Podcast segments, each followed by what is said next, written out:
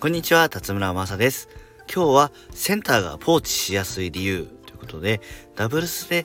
ペアが打ったサーブやストロークがセンターに行くとポーチのチャンスとよく言うけど、なんでだろう？ということを解説します。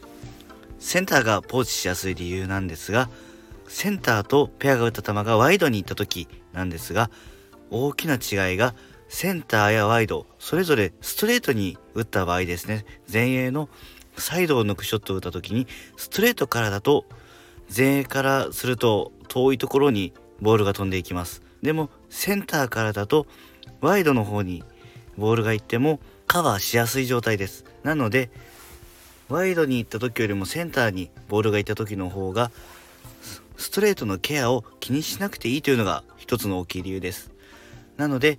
センターにボールが行った時は、センターライン寄りにポジションをとっても大丈夫です。このポジションが違うことでポーチが出やすいというのがセンターがポーチしやすい理由になります。